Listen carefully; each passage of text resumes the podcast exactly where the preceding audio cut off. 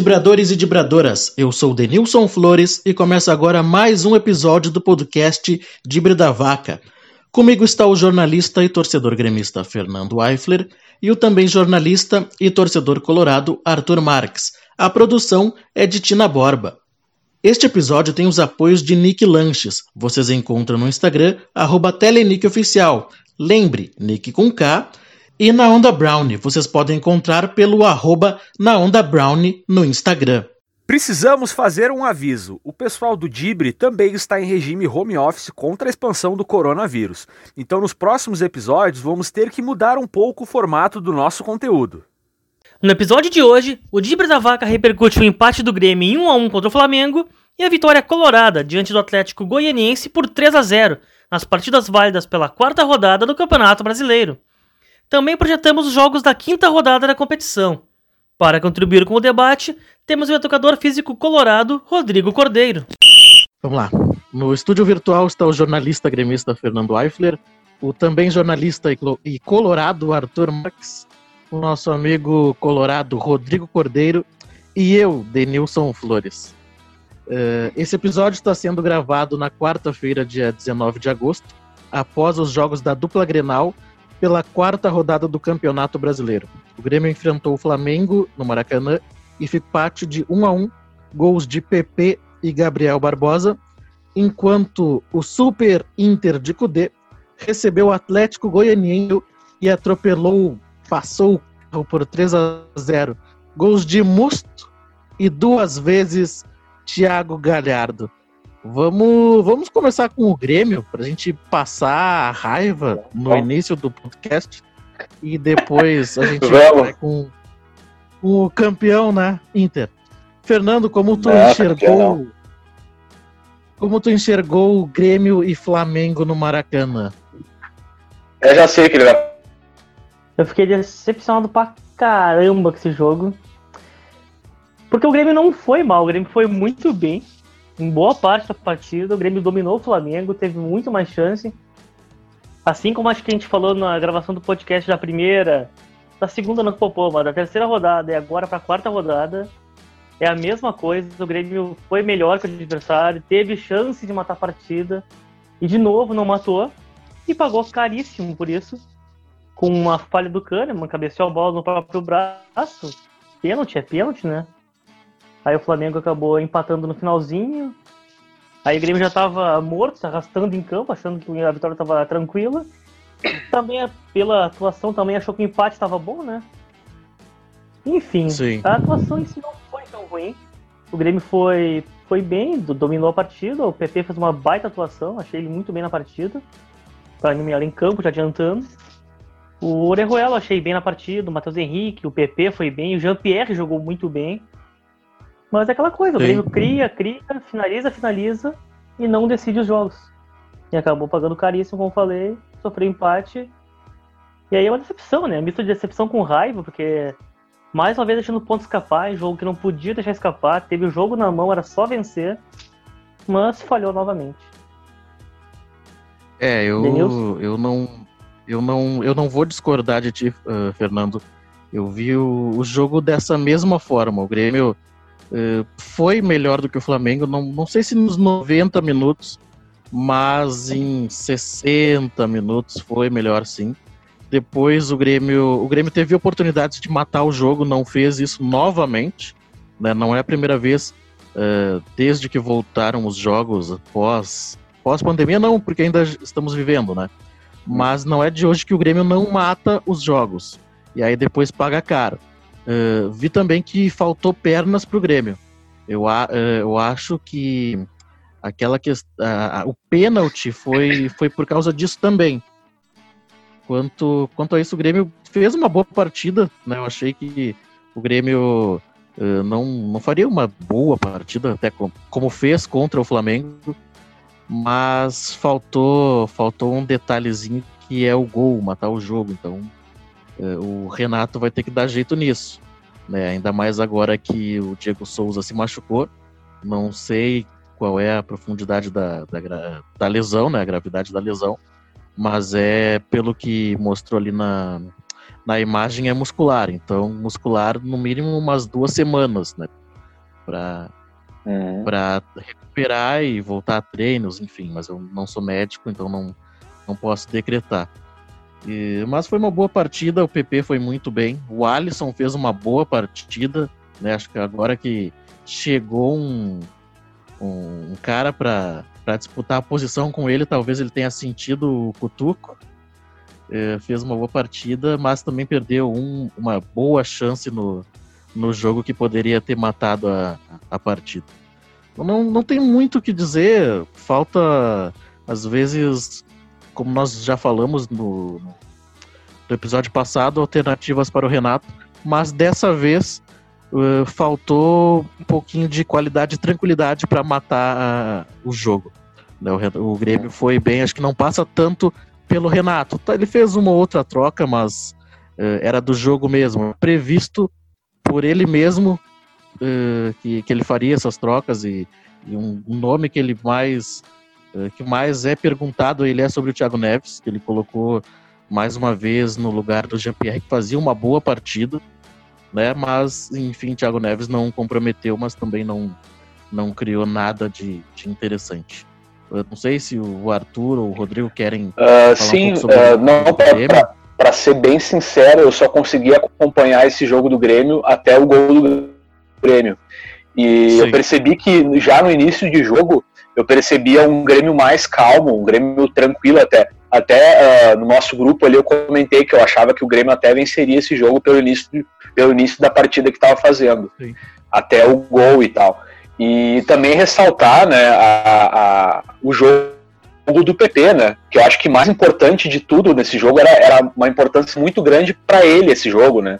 Sim. Que é, tudo muito se falava e tal, se ele ia corresponder à altura do Everton e tal e um jogo tão importante, um, um clássico nacional, a gente pode dizer, né? Grêmio e Flamengo se tornou, ainda mais depois da, da última derrota do Grêmio na Libertadores, aí 5 a 0 então, e atual campeão da Libertadores e campeão brasileiro, então acho que para ele esse gol foi o fato mais importante. Claro, uh, não vou falar uma pena porque eu sou colorado, né? Mas não veio a vitória? Sim. né? Enfim, mas para ele foi, mas para ele foi muito importante tá ter feito esse gol nessa partida tão, tão simbólica, né? Que acabou Sim. resultando no empate, enfim, só para só para dar minha, minha contribuição nessa, nessa parte tricolor do, do programa. Rodrigo?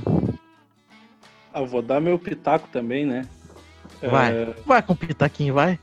Pitaquinho, pitaquinho de leve. Não, uh... ah, gurizada, eu vi praticamente todo o jogo. Só parei de ver quando começou o jogo do, do, Inter mesmo, assim, mas era uma parte na TV, outra no, no computador.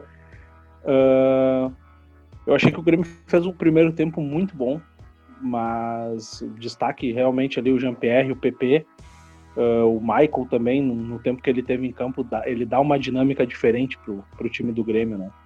Só que eu senti assim que quando começou o segundo tempo, eu, eu acho que o Grêmio ele, ele fez uma coisa que é meio corriqueira do Grêmio, assim, principalmente quando joga fora de casa. Ele entrega a bola para o adversário, se fecha e Sim. tenta especular. Só que, diferente de outras oportunidades, eu até achei que o Grêmio tentou em alguns momentos avançar, mas eu acho que sentiu a questão física. Acho que, que esse fator ainda vai pesar um pouco uh, essa questão de nós estarmos recomeçando, os jogadores terem ficado muito tempo parados, sem, sem atividade em grupo com bola, né? Fizeram Concordo. parte física, mas não, não fizeram parte de coletivo e, e a gente sabe que jogo é jogo, treino é treino, e, e o treino de uma forma diferente é completamente uh, modifica todas as características do jogo, um trabalho de fundamento do que um, um trabalho de jogo, né? Uhum. Então eu acho que o Grêmio sentiu isso. E eu acho também que o Renato ele, ele tem feito algumas mudanças, mas eu acho que ele não tem se feito valer dessa nova adequação da regra que permite cinco mudanças de pensar alternativas para tentar buscar o, o, resultado. Ele sempre tem feito as mesmas trocas. Eu acho que agora ele vai estar tá incorporando um pouco mais o grupo com, com a chegada do Robinho e do Everton, mas ele tem que pensar Sim. um pouco além. Ele tem que pensar em, em, jogar contra o Flamengo e, se tiver a oportunidade de fazer 2 a 0 liquidar a partida e não ficar esperando tomar o gol. E foi isso que eu senti. Apesar do Flamengo não, não, não esboçar uma grande uh, quantidade de gols como a gente estava acostumado a ver antes, mas o, o, Flamengo ficou ali tocando bola e, cara, daqui a um pouco acontece, né? Que nem foi, um, foi uma fatalidade do, do Kahneman ter errado a, a cabeçada e a bola bater no braço, mas tu não pode jogar com isso, entendeu? Com, com o poder da dúvida. Tu tem a chance, tem que matar o jogo. Foi, foi bem isso. Uh, sabe uma coisa, aquela tem uma frase que é uh, o medo de perder te tira a vontade de ganhar, alguma coisa assim. Eu acho que foi é. bem isso o que refletiu o jogo contra o Flamengo. Acho que o Grêmio entrou com aquele receio de perder mais uma vez para o Flamengo e segurou um pouco o jogo, segurou como pôde. Primeiro concordo. tempo, concordo, o Grêmio foi bem melhor. No segundo, realmente faltou perna. E aí tem que, aí o Renato tem que ser mais esperto, mais rápido para fazer as três trocas ali, trocar o as cinco trocas, né, no caso, nas três, nas três oportunidades de parada, e, e ser mais inteligente e não deixar os jogadores eh, ficarem terem algum sofrimento mais fisicamente, Rodrigo.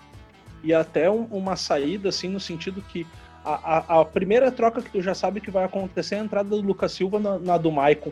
Mas tentar um Sim. algo mais, entendeu? Daqui um pouco partir pro Tassiano, que é o jogador que ele procura colocar uh, na, na, na, posição do Alisson e já fazer essa mudança. Ou daqui um pouco, uh, dessa vez tinha o Thiago Neves, ele entrou e até fez um, um salseirinho ali, né? Não muito, Sim. mas então, buscar alternativas para tentar resolver e liquidar o jogo e não puxar o time para trás e entregar a bola para o adversário. Aí no final do jogo, tu vê o David Braz saindo conduzindo bola, chega a dar um, um desespero no torcedor. Né? Exatamente. Fernando? Eu acho que esse, esse esquema, isso do, esse, do Grêmio perder perna, ficar cansado, também para mim vale muito do que eu, eu reparei que no primeiro tempo, boa parte do o Grêmio fazendo uma marcação homem a homem no Flamengo. Então o Flamengo gira a bola e o Grêmio vai lá atrás, o jogador vai atrás, o Correndo atrás. Isso se desgasta Sim. muito. Principalmente, os jogadores do Grêmio já não estão na melhor forma física. Aí pega um time como o Flamengo, que por mais que não esteja bem, gira muito a bola. E aí bota o Grêmio para correr atrás deles. Isso faz cansar muito mais. E outro Sim. ponto também, de novo, o Diego Souza falhou na função dele, que é marcar gol, né? Teve uma bola na frente do goleiro, por não ser bom de perna esquerda, quase na linha da pequena área. Tudo bem, estava marcado e tal. Mas era a bola para botar para dentro. Já perdeu o pênalti contra o Corinthians, agora perdeu mais uma chance de dar vitória pro Grêmio. E aí vai deixando de desejar. Hoje ainda saiu lesionado, né? Mas a posição de centroavante é para marcar gol. Ele tinha que ter feito, não pode ficar perdendo os gols que ele tá perdendo. É, chegar o centroavante. É Exato, o centroavante tem que chegar a uma bola e tem que, de, tem que definir, tem que guardar. Eu concordo Exatamente. com o Fernando. Mas depois, mas depois, enfim, era um, mais um jogo na mão que o Grêmio deixou escapar três pontos. E aí eu vi na coletiva que, do Renato que o time foi muito bem, sabe? Que isso aí já tá cansando. Mas o vamos. Foi bem, eu confio no meu grupo, curto... meu grupo é o melhor grupo do Brasil. Seis títulos em três anos. É, não, não, não meteu essa do melhor. É do, é, do melhor grupo do Brasil, ele não, não meteu porque ele sabe que já não é mais. Mas vamos, vamos então para o Inter. 3, Atlético Goianiense 0, Arthur. Sim. Cara, já de início fiquei um pouco surpreso com a, com a escalação, porque o Inter entrou praticamente todo Sim. reserva, né? A não ser o Lomba e o, e o Cuesta. E aliás, o novo titular, que é o Zé Gabriel, né, que eu tinha falado no, no último episódio, que eu achava que ele ia ser mantido como titular, e isso se manteve. Uh, acho que é um jogador ali que, que daqui a pouco pode fazer a função do Thiago Galhardo tranquilamente. Se, se caso o Thiago Galhardo for jogar de centroavante, não sei, daqui a pouco até para a opção quando o Paulo Guerreiro voltar, eu pego uma opção de mais velocidade que o Thiago Galhardo, não sei mas achei uma, uma atuação bem, bem interessante dele. Uh, Musto titular, né? Não, não, apesar dele ter feito gol, ainda não consigo gostar do, do, estilo de jogo dele. Eu acho que ele atrasa muito esse meio de campo do Inter. Mas enfim, ele acabou fazendo um gol aí de cabeça, até foi um golaço no, no levantamento na área do, do Peglo. E acho também que essa partida teve uma, assim como o gol do PP nesse gol nesse jogo do Grêmio, aconteceu uma coisa bem simbólica. Eu acho que para o restante da temporada e para o futuro do, desse elenco do Inter. Uh, acho que o William Potker deu a resposta que o Kudê uh, gostaria, aliás, deu a resposta que o Kudê não tinha ainda, que ele não pode ser esse titular no lugar do Paulo Guerreiro. Acho que ele assinou, assinou a carta aí de, de não de demissão, mas a carta de, de ficar escanteado por um bom tempo nesse elenco aí. Sim, e agora, pela... sim, pela expulsão, pela, pela expulsão que ele acabou sendo expulso, né, numa uma falha infantil aí, enfim, acabou dando um tapa no osso do jogador. E também pela partida, que eu acho que ele não não não estava fazendo uma partida muito boa. Aliás, a gente não tem muito o que esperar do, do, do ele entra técnico, sai técnico, ele já foi utilizado como, como ponta, como centroavante, e se, se continuar tendo ele como uma das opções, não vai sair disso, entendeu? Não vai vir título. Inclusive, tá para notar que o Inter melhorou, né? Depois da expulsão do Pote. Exatamente, exatamente.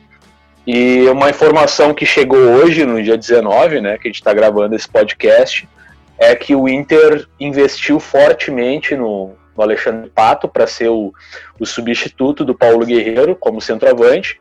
E a notícia que chega é que hoje mesmo ele já se despediu do elenco de São Paulo, foi no Morumbi só para buscar as coisas dele e se despedir do elenco. Então é um reforço que chega para o Inter aí. Olha, no primeiro momento, eu vou ser bem sincero, Uh, eu tinha essa imagem do. Eu tenho, a gente, todos nós temos, né? Essa imagem do pato que não. que quer mais ser modelo, quer aparecer em outras coisas que não no futebol, preguiçoso e tudo mais.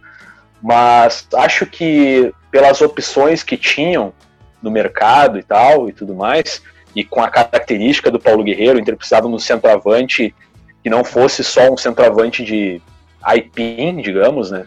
Que seja um cara com, com habilidade, que saiba abrir espaço, fazer a parede e tudo mais. Então acho que o Pato até pode vir a ser assim uma, uma boa contratação. E ainda mais porque os, os times que ele não foi bem, uh, alguns deles, inclusive o São Paulo, que foi o time que ele está saindo para vir para o Inter, é um time completamente bagunçado, né? Politicamente e também dentro de campo. Então, de repente, uh, o Cudê dando esse, essa certeza de que ele vai ser titular, de repente ele pode vir a desempenhar um futebol que a gente não vinha, não via nele desde que ele saiu do Inter quase.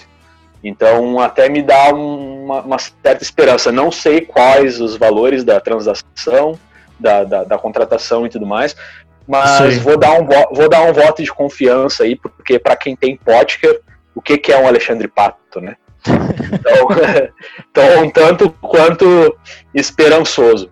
Uh, acho que o Inter também, já vou passar a bola para o Rodrigo, só dar mais a minha, a minha última impressão aí da partida.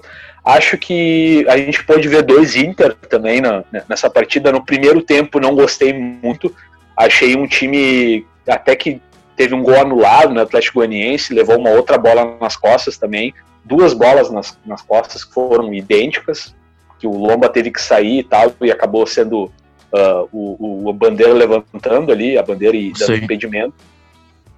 E o Inter não se encontrava em campo e tal, até tentava, tentava muito as bolas alçadas na área, só que sem essa, essa figura de referência dentro da área, que era, o, que era o Paulo Guerreiro, que escorava, que cabeceava. O Inter estava com o Potker e Pego, dois jogadores de estatura uh, um pouco mais baixa, de, de, menos posicionamento e de mais movimentação, digamos assim. Sim. Então o Inter acho que estava torto, estava pensando errado a estratégia da partida. Mas no segundo tempo até se ajeitou um pouco. Uh, Praxedes fez uma boa partida também, no, enquanto esteve em campo. E claro, quando entra Edenilson e Thiago Galhardo, uma constante, uma coisa que já vem se repetindo em todos os jogos, assim que eles que eles entram no time, dá outra dá, cara e, e eles um explicam. É, eles explicam o porquê eles são os titulares do Inter. Rodrigo. Uh, concordo com o que o Arthur falou, que eu também achei que foram, foram dois, dois jogos do Inter, né? Um primeiro tempo onde o Inter praticamente não jogou, Uh, até se viu a, a, grande característica que se fala desse time do Atlético Goianiense, que é a, a saída rápida no contra-ataque. O Inter deu bastante espaço, tanto que, que nem o Arthur falou, teve gol anulado, teve Lomba tendo que ser um líbero em duas é. ou três oportunidades. Uh, destaco também a, a entrada do Peglow e do Prachedes. Achei que eles foram os melhores jogadores do primeiro tempo junto com o Patrick. O Patrick mais na imposição física e, e tentando ganhar terreno do jeito dele, mas eu achei que ele fez uma boa partida ali pelo lado esquerdo e ele tinha o complemento do Peglo, que estava caindo bastante por ali. Uh, no segundo tempo, uh, o Inter foi para cima, voltou com uma outra postura dentro do campo do, do Atlético Goianiense, amassando Sim. de fato nos 10 primeiros minutos, tanto que fez o gol e, e, e criou outras oportunidades. Uh, acho que não entendeu a mudança da característica de ter perdido o centroavante e seguiu abusando muito de cruzamento. O Arthur lembrou bem ali, o Inter estava com o Potker e o, e o Peglo, que são atacantes baixos e, e botando bola na área o tempo todo. Uh, aí teve a situação do Potker, é. a expulsão boba, não tinha por que ter feito aquilo, mas foi uma virada de chave que surpreendeu, porque ao invés de fazer o que a gente está acostumado, na grande maioria das vezes, de retrancar, a gente está acostumado aqui que o, tira um, atacante, bota um, um, volante ou bota mais um zagueiro. Ele colocou as duas peças que eu acredito que tenham faz, feito toda a diferença e vem fazendo a diferença no time do Inter nesse, nesses últimos meses, desde a retomada aí, que foi o Edenilson e o, e o Galhardo. O Galhardo praticamente ganhou todas as disputas que ele teve e muitas vezes ele estava isolado, sozinho e retinha a bola, sofria falta, esperava a chegada do Edenilson. Uma pena foi que eles entraram justamente no lugar do Praxedes e do Peglo. Então, o Potker ele conseguiu, além de deixar o Inter com a menos, não nos deixar ter uma amostragem desses meninos um pouco maior, com um time um pouco mais organizado. O Potker ele tá de brincadeira. Ele tá de brincadeira.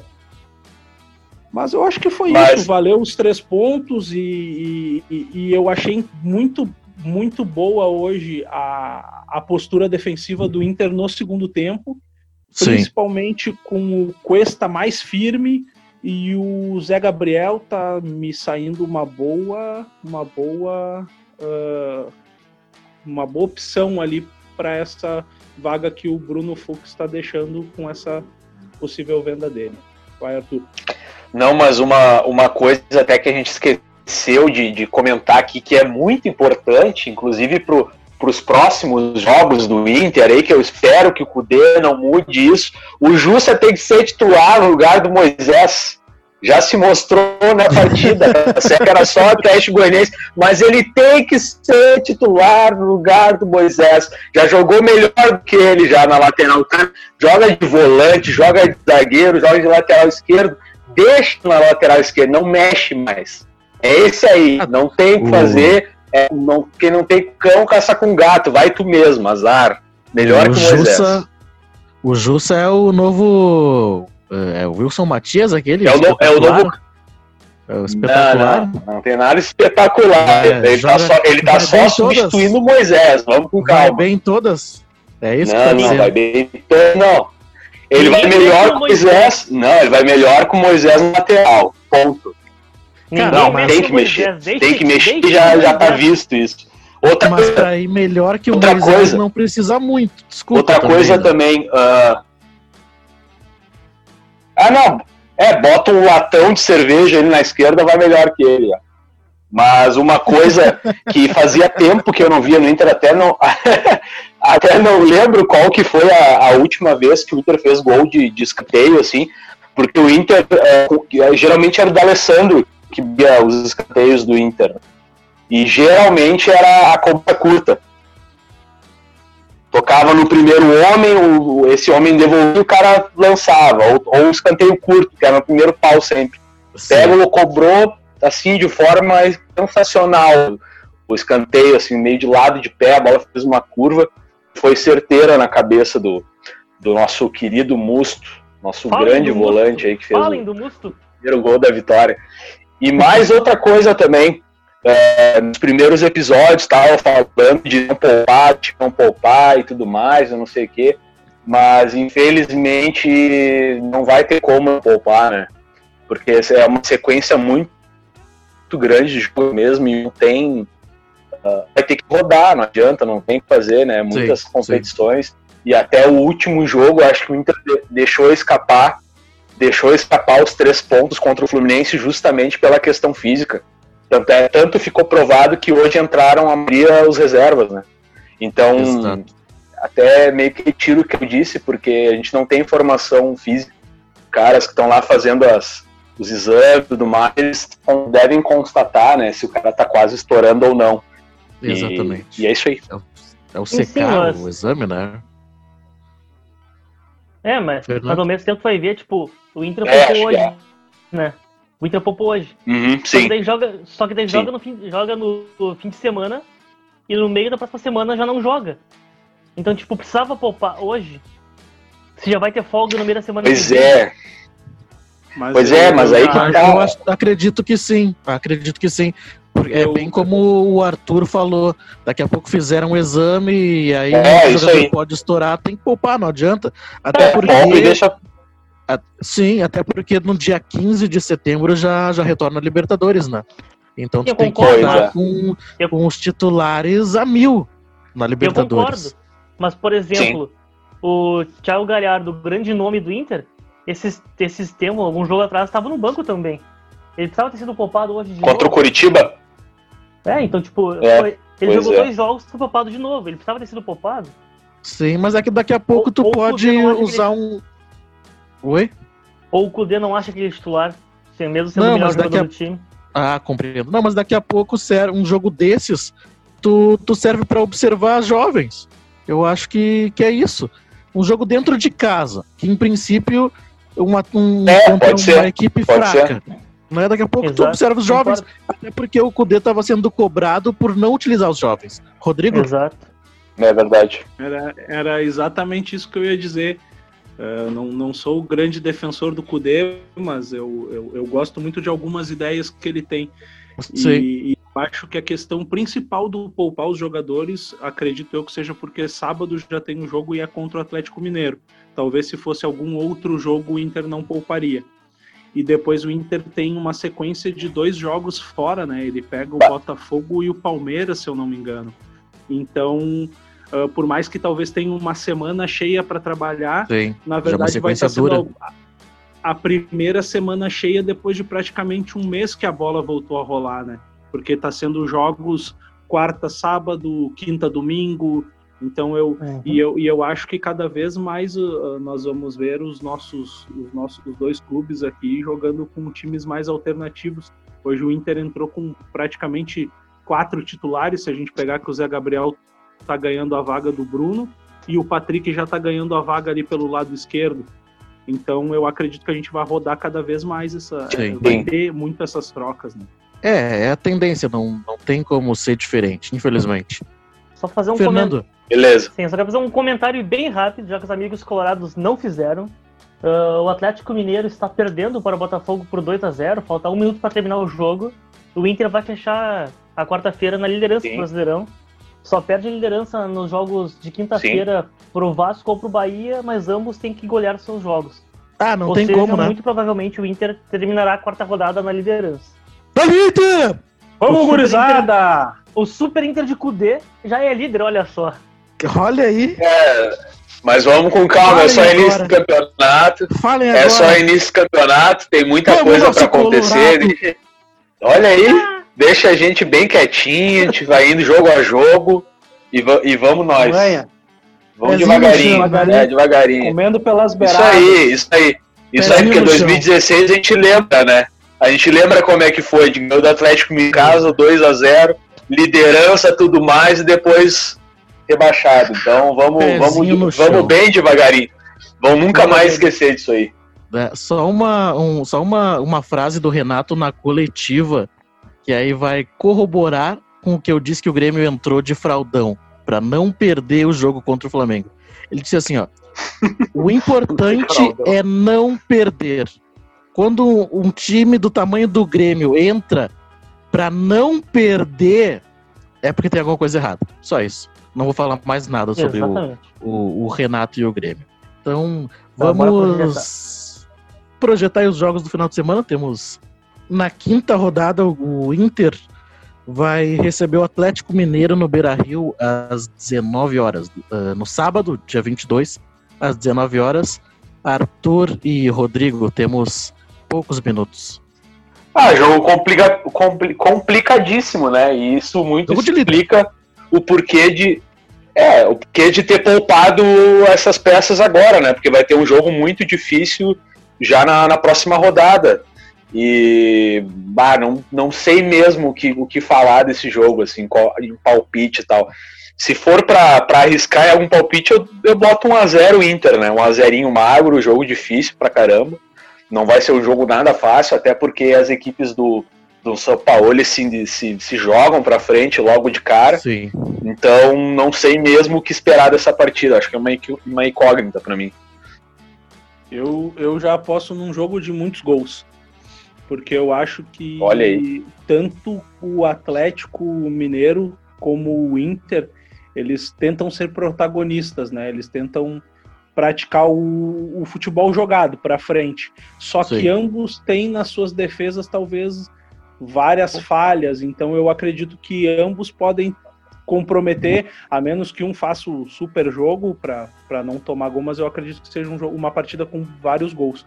Eu acho também, como o Arthur falou, essa questão de poupar. Eu acredito que o Inter tenha poupado pensando nesse jogo, né? Até porque depois vai ter uma semaninha para descansar. Sim. Não, mas se tu, uh, Rodrigo, tu falou em super jogo. O único clube que pode fazer um super jogo é o Super Inter de Cudê. Qualquer outro não existe. É impossível um outro clube fazer um super jogo. Campanha da vacina. É, não, é. a vacina de agosto. Eu Óbvio, fico imaginando né? o Zé Gotinha vindo, Super Inter do Cudê. Covid-19. o Zé Gotinha é vermelho. É, Zé Gotinha vermelho. Tá vendo? Ah, tomar vacinita? Ah, tu tá louco. eu me divirto. Eu me divirto. Mas eu acho que vai ser um baita jogo, gurizão. Vai, vai tem, também que nem é, a expectativa que se tinha para esse jogo do, do Grêmio contra o Flamengo, e eu acho que correspondeu, apesar de não ter sido um jogo de muitas chances. Né? É, não sei. É, não, mas eu acho que tem mesmo que como. Acho que. Acredito que pode ser o melhor jogo da rodada. Vendo as duas equipes jogando bem e tendo Concordo. dois treinadores que têm a filosofia de ter a bola para si e, e, jogar com qualidade para buscar o gol tem tudo para ser realmente um grande jogo. Uh, no domingo, o Grêmio, provavelmente o reserva, em frente, uh, em frente não, enfrenta o Vasco em São Januário, né, no domingo, dia 23, às 16 horas. Fernando, acredita também num Grêmio reserva? O que tu acha desse jogo? Eu acho que o. Acho que uma probabilidade maior, mas é um achismo puro, é um time misto. Até pelos últimos resultados, foram três empates consecutivos. Sim. acho que o Renato não vai arriscar em colocar um time totalmente reserva, que tem muita chance de botar mais uma baseada de ponto no lixo, né? Então acho que ele é capaz de botar Sim. um time mais mesclado, porque Popô faz pouco. E vai ser um. É um jogo contra o Vasco, é um time mais fraco que o Grêmio. O Grêmio tem a obrigação de vencer, mesmo sendo fora de casa. Acho que é um jogo ganhável, mas vai depender da escalação do Renato por em campo. Se for time reserva, Acho que, acho que rola um empate. Um time misto ou titular, acho que o Grêmio consegue vencer. Não vejo o Vasco um time que assuste tanto, mas vai depender do time que for a campo. Pois é, eu, eu acredito muito num, num time reserva, nem, nem misto. Porque nem no meio da semana. É, não, nem misto, porque no meio da semana tem o primeiro jogo da, da decisão do, do Gauchão. Então Sim. acredito que o Renato vai poupar os principais jogadores e, e aqueles três ou quatro que sempre entram também.